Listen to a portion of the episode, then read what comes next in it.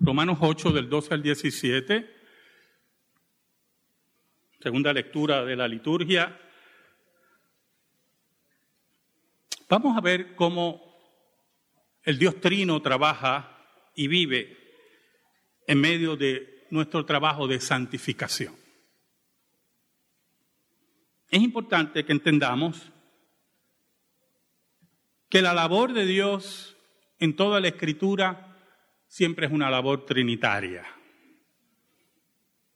El Padre elige, el Hijo muere por los elegidos, es sustituto de los elegidos, es representante de los elegidos y el Espíritu Santo santifica a los elegidos, los protege, los guía. Dios inspira la escritura. Cristo habla la escritura. Cristo es la palabra encarnada. Y el Espíritu Santo inspira, protege y ayuda a redactar la revelación especial.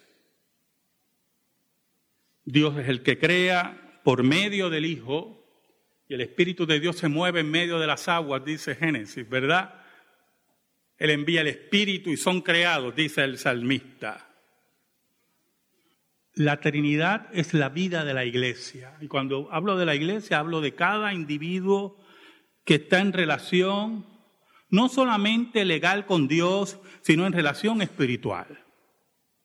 La relación legal con Dios las tenemos todos aquí. Todos los que han sido bautizados en el nombre del Padre, del Hijo y del Espíritu Santo, una fórmula trinitaria, tienen una relación legal con Dios por medio del bautismo, pero la relación espiritual, el nuevo nacimiento ocurre con un grupo de hombres y mujeres dentro de esa iglesia visible que Dios se ha acercado a ellos y los ha llamado y los ha convertido y ellos en su vida, en todos los aspectos de su vida, manifiestan esa relación trinitaria. Lo que llamaría Francisco la cueva espiritualidad trinitaria. Oramos. Te damos gracias, Señor, Dios bueno y Dios verdadero, por todas tus bendiciones. Yo te pido, Señor, en el nombre de Jesús, que nos escondas bajo la sombra de la cruz y que tu nombre sea proclamado. Perdónanos, porque te hemos sido infiel, pero tú permaneces fiel. Te lo pedimos todo, Señor, en el nombre de Jesús. Amén. amén. Me acuerdo la primera novela que me hicieron, que me intentaron hacer leer en la escuela pública creo que era de Manuel Méndez Ballester, Isla Cerrera. Me aburrí, pero era tan aburrida. Y me acuerdo que el día del examen yo estaba a las 4 de la mañana tratando de terminarla. Así que usted sabe, pues, eso no se le queda mucho a uno. Pero hubo otras novelas como Marianela que me fascinaron. María, de Jorge Isaac, la obra maestra del romanticismo latinoamericano, sinceramente me aburrió. Ahí comprendí que no me gustaban mucho los dramas románticos. Las comedias románticas me gustan mucho, pero los dramas románticos, pues, ¿verdad? Y María sufría, había un aspecto interesante en la novela, porque María sufría ataques epilépticos, ¿verdad? Y era dentro de ese romanticismo latinoamericano una búsqueda de, de ese naturalismo, de ese problema médico, que posteriormente nuestro gran escritor, el doctor Manuel Seno Gandía, lo plasma en sus novelas crónicas de un mundo enfermo, las cuales estaba el negocio, la charca, Garduña, pero más bien ese naturalismo que, nos expresaba el doctor Manuel Seno Gandía, que era un literato increíble y era médico también. En esa época que los médicos también eran hombres muy cultos, ¿verdad? Viendo la naturaleza del hombre, hasta dónde es capaz en su maldad y en su egoísmo llegar. En la charca, él plasma unas escenas terribles de violación y de egoísmo profundo. Y en Garduña, con respeto a los abogados aquí, es sobre un abogado muy peligroso, muy peligroso. Ahora, en el mundo religioso, mi primer libro que leí fue sobre los testigos de Jehová, porque iban mucho a casa y ya yo era cristiano y tenían unas interrogantes que es la capacidad que tiene la secta de escoger lo oscuro del texto para enredar a cualquiera. Ninguna secta ve toda la Biblia como una unidad. Las sectas dividen la escritura, porque es la única forma que pueden confundir. Entonces, cuando usted ve la Biblia en toda su unidad, muchas cosas se aclaran, pero muchas cosas se aclaran. Cuando usted subdivide el texto bíblico y no lo estudia en forma organizada, sistemática y como una unidad, ahí vienen los errores. Y me acuerdo que después que leí ese libro, pues yo me sentí así como un campeón para enfrentar a los testigos de Jehová y estaba allí esperando todos los sábados en casa. Y cuando llegaban, pues ahí yo entraba a la pelea, olvídese. Parecía un superhéroe de esos de, los de ahora. Pero hubo cosas que sí siempre me dejaron duda. Sabían cómo manejar su enredo bíblico.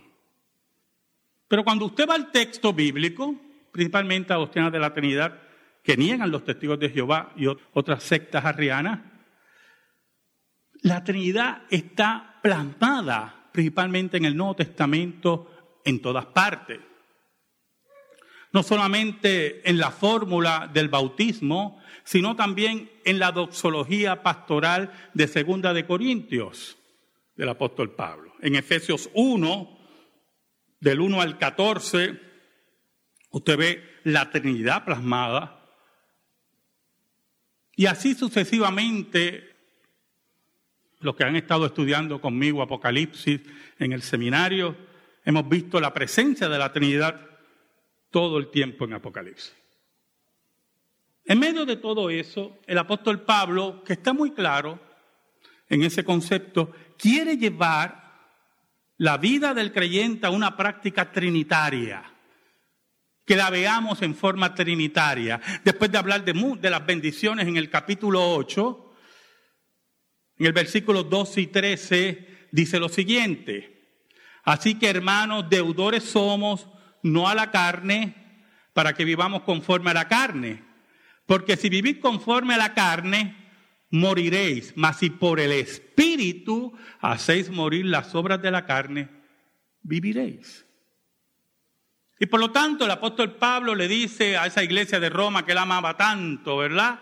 Y que escribió este tratado teológico, esta belleza que llamamos romanos, le advierte que no tenemos ningún compromiso con la carne, no tenemos ninguna deuda, no tenemos ningún acercamiento personal que tengamos que rendirle a la carne. La carne se une siempre al pecado, busca el pecado, busca derribar la ley de Dios. Por lo tanto, después de hablar de todas esas bendiciones, Pablo dice, mire, nosotros tenemos que estar claros que todas estas bendiciones que están presentes en nuestra vida van a estar atentadas por una vida carnal, una vida que no responde a la ley de Dios. La ley de Dios que está presente en todas las características de nuestra vida Los creyentes, como dice el versículo 13, volvemos a repetir el versículo 13, dice, porque si vivís conforme a la carne, moriréis. Mas si por el Espíritu hacéis morir las obras de la carne, viviréis. Y es interesante cómo se ve la acción del creyente.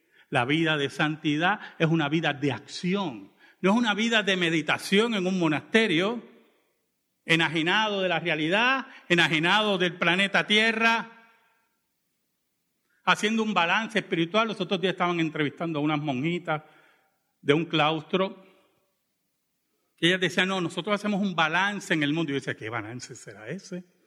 Preguntaba yo. Posiblemente puede ser por el vino, hacen un vino muy bueno, creo, tengo entendido. Pero no hay ningún balance. Es la vida de santidad en medio del mundo que Dios nos llama. Por eso el creyente vive en el Espíritu nace del Espíritu y vive del Espíritu, que es la tercera persona de la Trinidad. Hace morir las obras de la carne por la vida en el Espíritu. Y eso toca todos los aspectos de la vida, le dije anteriormente. Por ejemplo, un creyente lleva sus pecados a los pies de Cristo. Por ejemplo, yo tenía un amigo pastor que me hizo una pregunta. Tú has tenido esta dificultad en tu iglesia, me dice. Los padres esconden los pecados de sus hijos. No los llevan al consistorio, los esconden. Ellos quieren bregar con los pecados de sus hijos. Y yo le dije, o sea, que le fomentan a sus hijos rebelión. Porque sus hijos, si pasaron aquí al frente y juraron lealtad a Dios y sujetarse al consistorio y expresar su vida espiritual al consistorio, sus padres le están sembrando, siembran a sus hijos una rebelión contra la iglesia, diciéndole, mira, el consistorio no importa, nosotros bregamos aquí con tu pecado. Y él me preguntaba, ¿eso ha pasado en tu iglesia? Y yo, bueno, pues yo no sé. Yo no sé si ha pasado. Yo no sé si los padres han escondido los pecados de sus hijos. No sé si han fomentado rebelión en sus corazones. La rebelión en los corazones es muy interesante, hermano. Porque la rebelión en el corazón pecaminoso es una que se siembra con una semilla y va creciendo. Un padre le puede decir a su hijo, hiciste esto, pero no se lo vamos a decir al consistorio, yo te voy a poner disciplina aquí, ¿verdad? Pero tienes que obedecer al consistorio. No sé cómo eso cuadra. Entonces siembran esa semilla de rebelión en el corazón de sus hijos. Y tarde o temprano los padres no van a estar. ¿Usted yo? Usted no va a estar un día de estos. Y ya usted sembró qué? La rebelión. Y el día que usted no esté, ese día, esa rebelión, que es la carne, crecerá como una enredadera. Y ya no habrá obediencia a la ley de Dios. Ya usted no va a estar. Por lo tanto, después de hablar de todas esas bendiciones, Pablo dice, mire, nosotros tenemos que estar claros que todas estas bendiciones que están presentes en nuestra vida van a estar atentadas por una vida carnal, una vida que no responde a la ley de Dios. La ley de Dios que está presente en todas las características de nuestra vida. Los creyentes, como dice el versículo 13, volvemos a repetir el versículo 13, dice, porque si vi conforme a la carne, moriréis. Mas si por el Espíritu hacéis morir las obras de la carne, viviréis.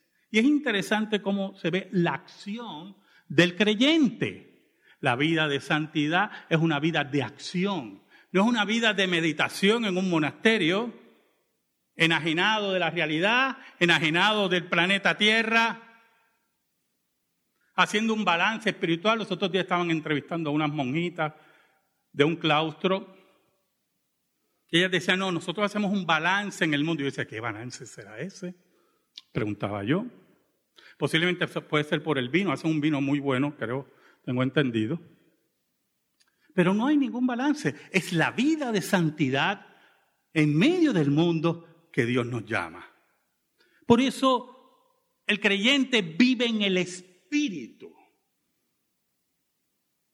Nace del Espíritu y vive del Espíritu, que es la tercera persona de la Trinidad.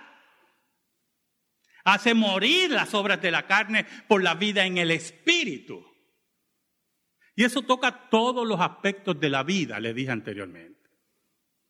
Por ejemplo, un creyente lleva sus pecados a los pies de Cristo.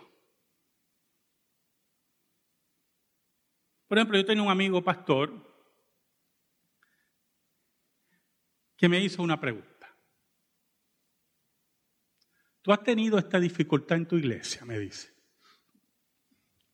Los padres esconden los pecados de sus hijos. No los llevan al consistorio, los esconden. Ellos quieren bregar con los pecados de sus hijos. Y yo le dije, o sea, que le fomentan a sus hijos rebelión.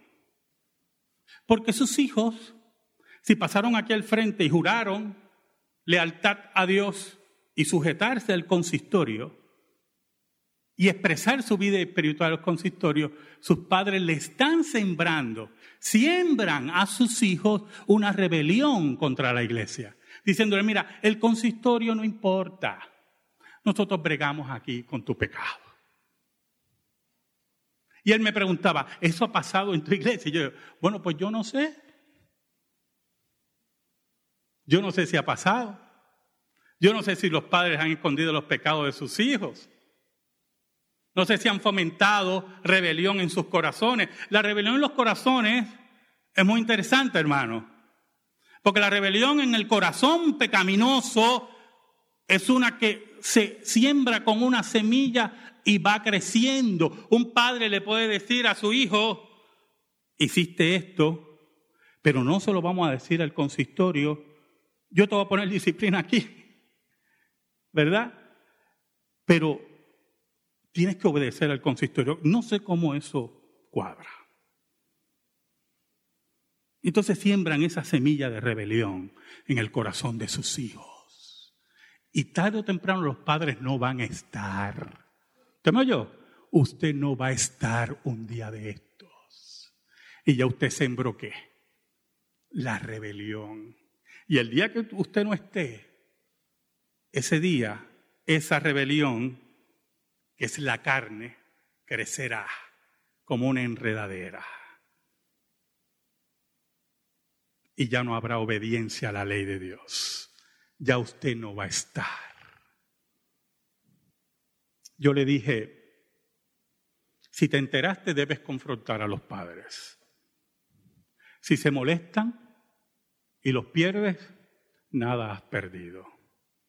Porque el que siembra rebelión en sus hijos, en su corazón hay rebelión.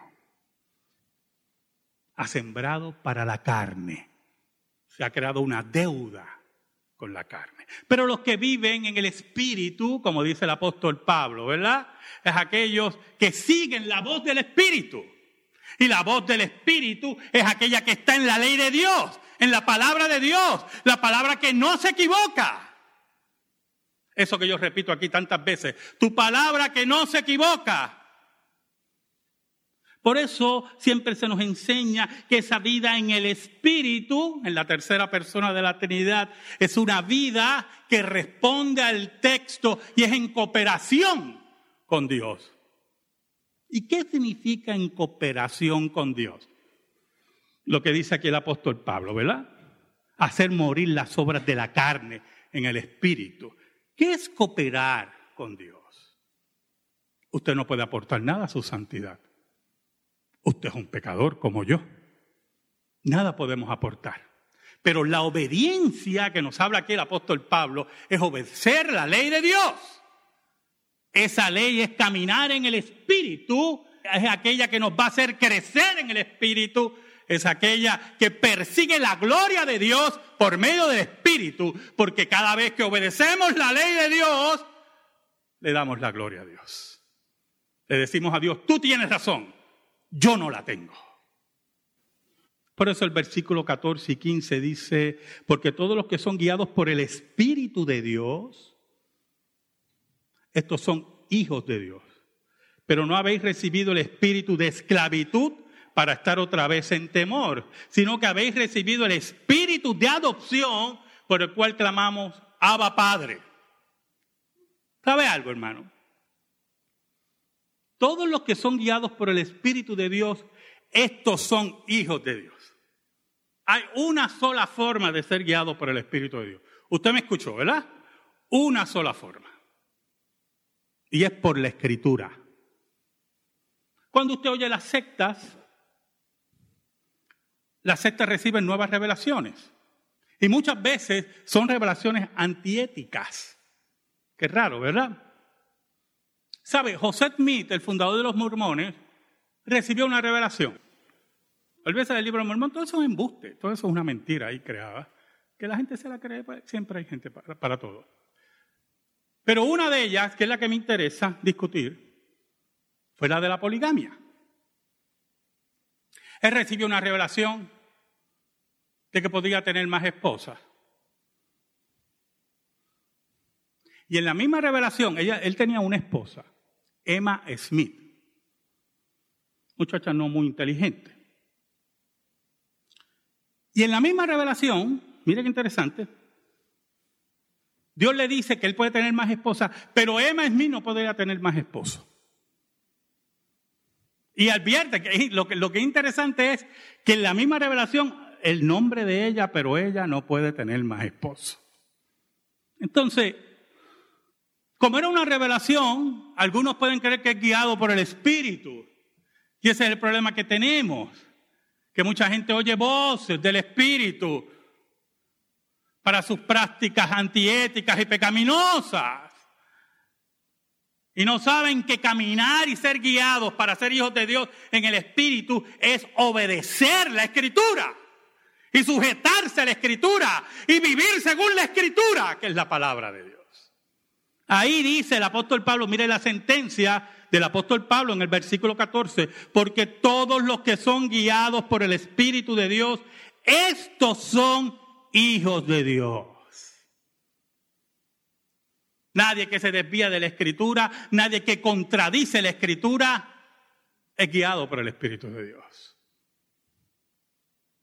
Nadie que desprecia la escritura.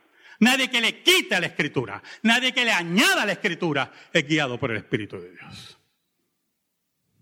Es la guía perfecta, exacta, que nos dice el apóstol Pablo en segunda de Timoteo, que hace perfecto al hombre de Dios. Ahora, en el versículo 15, el apóstol Pablo nos lleva a la primera persona de la Trinidad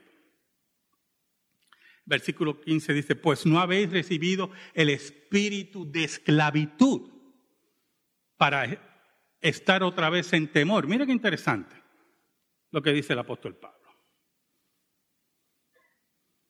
Una esclavitud, la esclavitud de la ley. Los que estuvieron aquí bajo la ley en diferentes iglesias, que no podían cumplir esos dogmas de hombre y todas esas barrabasadas que se, que se han inventado las iglesias, vivían con temor. Por lo menos yo vivía con temor. Porque no podía cumplir. Y había muchas dogmas de hombre. Y yo no las podía cumplir. Y entonces había muchos mensajes cruzados y contradictorios. Estaba un evangelista que rompía televisores y decía que el que veía televisor iba para el infierno. Pues uno decía, pues no podemos ver televisión. Pero entonces el pastor de nosotros veía televisión y yo decía, pero... Entonces estaban aquellos que ir a la playa era satánico, olvídese, aquello era, olvídese. Pero estaba, entonces la iglesia organizaba un viajecito a Isla de Cabra. Y Y estaban todos esos mensajes. Y uno siempre con un temor profundo de que si venía el famoso rapto, uno se iba a quedar, esa frase tan famosa, ¿verdad? Te vas a quedar. Era una esclavitud, porque estaba bajo la ley de los hombres. Pero el apóstol Pablo también nos habla de aquellos que querían justificarse por la ley de Dios. Y creían que podían cumplir la ley de Dios con sus esfuerzos y podían cumplir la perfección. Y por eso podían ganar el favor de Dios. Y entonces el fariseísmo principalmente creó escuelas y un montón de leyes. Y yo estaba hablando con mi esposa esta mañana sobre el domingo, Día del Señor, y el concepto que nosotros tenemos del domingo como Día del Señor, y cómo el fariseísmo que guardaba el sábado había creado tantas reglas con el sábado. Y no podías caminar tanto porque rompías el sábado. Y si hacías esto era trabajo, pero si no hacías esto no era trabajo. Y todo era, mire, un enredo una casuística terrible. Y si podía sanar no podía sanar. Bueno, toda esa esclavitud. Y aquellos hombres y mujeres que tenían la conciencia clara, redimida por Dios, aún en medio de la ley, tenían esclavitud y temor. El apóstol Pablo nos dice, pues no habéis recibido el espíritu de esclavitud para estar otra vez en temor. El espíritu de Dios no es el espíritu de esclavitud. La vida del creyente es la vida en el espíritu que honra a Dios, que ama a Dios, porque el amor de Dios ha sido derramado en nuestros corazones, dice el apóstol Pablo, y ama a Dios y dirige su vida a la gloria de Dios por la santidad en la palabra. No hemos recibido el espíritu de esclavitud, dice el apóstol Pablo, sino que habéis recibido el espíritu de adopción. ¿Sabe, hermano? Estaba leyendo que hay dos conceptos de adopción cuando Pablo escribía. Algunos discuten si era el concepto de adopción según el imperio romano o el concepto de adopción según el Antiguo Testamento. Entonces salen y dicen, no espero enredarlos ustedes, que en el Antiguo Testamento no había una ley de adopción. Y es verdad. Pero sí habían conceptos de adopción. Pero el apóstol Pablo también nos habla de aquellos que querían justificarse por la ley de Dios. Y creían que podían cumplir la ley de Dios con sus esfuerzos. Y podían cumplir la perfección y por eso podían ganar el favor de Dios. Y entonces el fariseísmo principalmente creó escuelas y un montón de leyes. Y yo estaba hablando con mi esposa esta mañana sobre el domingo, Día del Señor, y el concepto que nosotros tenemos del domingo como Día del Señor, y cómo el fariseísmo que guardaba el sábado había creado tantas reglas con el sábado. Y no podías caminar tanto porque rompías el sábado. Y si hacías esto era trabajo, pero si no hacías esto no era trabajo. Y todo era, mire, un enredo, una casuística terrible. Y si podías sanar o no podías sanar. Bueno, toda esa esclavitud. Y aquellos hombres y mujeres que tenían la conciencia clara redimida por Dios, aún en medio de la ley, tenían esclavitud y temor. El apóstol Pablo nos dice, pues no habéis recibido el espíritu de esclavitud para estar otra vez en temor. El espíritu de Dios no es el espíritu de esclavitud. La vida del creyente es la vida en el espíritu que honra a Dios, que ama a Dios, porque el amor de Dios ha sido derramado en nuestros corazones, dice el apóstol Pablo, y ama a Dios y dirige su vida a la gloria de Dios por la santidad en la palabra.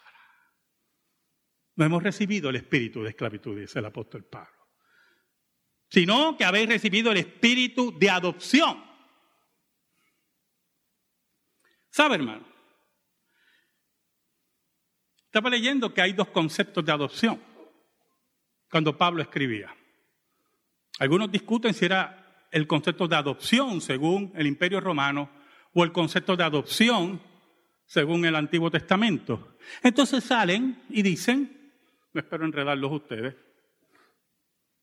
que en el Antiguo Testamento no había una ley de adopción. Y es verdad. Pero sí habían conceptos de adopción. Noemí recibió a su nuera como su hija. El concepto de adopción. Mardoqueo recibió a su sobrina. Y por lo tanto, aunque el apóstol Pablo puede estar pensando en el concepto romano de adopción, usted puede pensar y decir, ¿y por qué no puede ser el concepto romano de adopción? Había un problema con el concepto romano. La adopción era para beneficio muchas veces del que adoptaba. Había también conceptos egoístas en la adopción, conceptos materialistas, pero la adopción que habla aquí el apóstol Pablo es la adopción de Dios por nosotros. El beneficio lo recibe usted. Dios no le hace falta de usted. Dios nos ama porque es pura misericordia y es puro amor. Y ama a los suyos como Él quiere. Y por lo tanto, aunque posiblemente está el concepto romano de adopción, porque no existe en el Antiguo Testamento, en la mentalidad del apóstol Pablo está la idea de adopción según Dios, sino que habéis recibido el espíritu de adopción. Dios nos ha recibido, Dios nos ha adoptado como hijos. La adopción se podía deshacer en el imperio romano. Aquí no se puede deshacer, porque el que Dios adopta nunca lo abandona. Y por eso dice, por el cual clamamos Abba Padre. ¿Sabe? Tenemos que tener mucho cuidado con el Abba Padre, porque he visto unas interpretaciones por ahí que caen en la irreverencia. Abba significa padre, pero unido al concepto padre significa algo íntimo. Nosotros hemos sido adoptados por Dios. Él es nuestro Padre adoptivo. No es solamente ser Padre en la forma de creación, sino en una relación espiritual con Dios. Y era la forma que los niños se dirigían a sus padres. Abba Padre. Somos unos niños en Cristo él nos ha adoptado del pecado. Él es nuestro Padre que nos protege. Algunos han dicho que significa papito. Y ahí es que yo tengo mi reparo. Porque empezamos con papito y seguimos con el papito y nos olvidamos que nuestro papito es el rey de todas las cosas y ante Él tenemos que estar de rodillas en reverencia porque es nuestro Padre, pero a Él rendimos cultos, como dice Apocalipsis, todos, ángeles, los 24 ancianos, todos rinden culto y ponen sus coronas a sus pies. No nos olvidemos que nuestra relación con Dios es una de una profunda intimidad, pero de una profunda reverencia.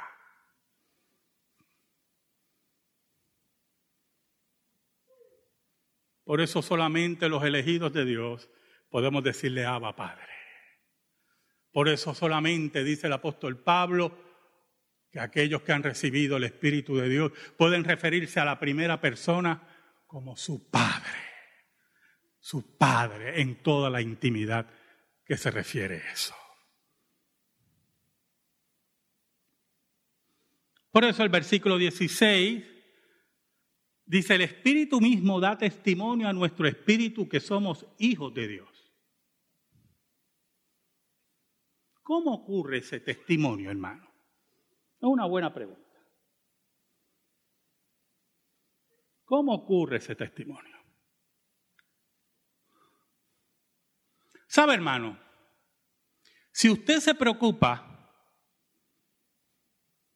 por sus pecados, y cómo usted ofende a Dios, ahí está el testimonio del Espíritu. Si usted se preocupa por el progreso del reino de Dios y la aportación al reino de Dios, ahí está la voz del Espíritu a nuestro espíritu. Si nos preocupamos por el estudio de la Escritura, si nos preocupamos por la vida espiritual de nuestros hijos, si nos preocupamos por nuestros hermanos, allí está el Espíritu de Dios testificando a nuestro espíritu. Si buscamos ser mejores creyentes, ser mejores cristianos, respondiendo a la ley de Dios, a la santidad de Dios que está en su ley, solamente en su ley, y esto es muy importante. Los fariseos habían creado, las escuelas rabínicas habían creado muchas leyes. Una de las famosas que aparecen en el Nuevo Testamento era lavarse las manos antes de comer. Y eso no es ningún problema desde el punto de vista higiénico, ¿verdad? Pero cuando usted convierte eso en una ley de Dios, la cual determina tu relación con Dios, ahí está el problema y creaban todas esas leyes y todos esos problemas. Pero la vida de santidad, la vida de cada creyente responde únicamente a la ley de Dios, no a los dogmas de los hombres. Y así el Espíritu de Dios testifica nuestro espíritu y caminamos en el Espíritu y honramos las bendiciones de Dios. Vemos que vamos creciendo en la vida espiritual. Vemos que cambiamos, que no reaccionamos como antes, que nos negamos cosas que antes eran pecaminosas, que nos interesa estudiar la escritura, que nos interesa formar un hogar estable para la gloria de Dios, que nos interesa testificar en nuestro trabajo, con nuestra familia Vamos creciendo poco a poco, empezamos a madurar en la fe. Y lo que antes eran los rudimentos del mundo ya no nos importa. Porque hemos decidido caminar en el Espíritu. Ya un trabajo no nos impide venir a adorar a Dios. Porque Dios es primero en nuestras vidas. Ya un ingreso económico no nos impide aportar a Dios, porque el reino de Dios es primero en nuestras vidas. Es una vida en el Espíritu y vamos notando en nuestra madurez cristiana algo muy importante que dijo Cristo. Nuestro sí es sí, nuestro no es no. Ya no nos importa lo que diga el mundo. Es no. Somos hombres y mujeres de carácter. El carácter de Cristo. Por eso en el versículo 17, para terminar en esta tarde, y si hijos también herederos, herederos de Dios, y aparece la segunda persona de la eternidad, y coherederos con Cristo, si es que padecemos juntamente con Él, para que juntamente con Él seamos glorificados. Oiga, y cuando hablamos de herederos, estamos hablando de Cristo, el heredero al trono de David y heredero de todas las cosas. Porque hay un testador que es Dios. Y él ha entregado la vida de su hijo para que él herede sobre todas las cosas. Pero añade el apóstol Pablo que así como Él va a heredar todas las cosas, nosotros seremos coherederos con Él. Y nos sentaremos con Él en el trono, dice la Biblia en Apocalipsis. Y viviremos las glorias que Él vive. Y añade el apóstol Pablo que aunque padecemos juntamente con Él, muy importante, ¿oyó? Eso es bien importante. Porque independientemente de los sufrimientos de como creyentes pasemos, mire qué interesante, el apóstol Pablo no está prometiendo aquí un valle de margaritas. No me gusta decir rosa porque tienen espinas. nunca he creído mucho en esa comparación. Un valle de margaritas, vamos. No me refiero a margaritas. Un valle de flores hermosas. No hay ninguna promesa aquí de eso. No. Hombres y mujeres que viven en el Espíritu, que han decidido obedecer la voz de su Rey Jesucristo, caminan erguidos y sabiendo que el mundo los odia, que el mundo los desecha y sufren como Cristo y caminan como Cristo. Dice el apóstol Pablo que van a heredar con Cristo todas las bendiciones y juzgarán a todas las naciones y se sentarán con Cristo en su trono y reinarán para siempre. Pero algo muy importante, que también seremos glorificados como Él fue glorificado. La muerte va a desaparecer. Tendremos vida eterna. ¿Sabe algo, hermano? El apóstol Pablo en estos versículos nos habla de vivir en el Espíritu. Ese vivir en el Espíritu que nos lleva a la primera persona de la Trinidad, que es el que nos adopta. Y le decimos, Padre, te amamos, Padre. Ese vivir en el Espíritu que nos lleva a la segunda persona de la Trinidad, a Cristo, el cual es nuestro Rey y nuestro Señor, y con el cual vamos a reinar para siempre. Amén.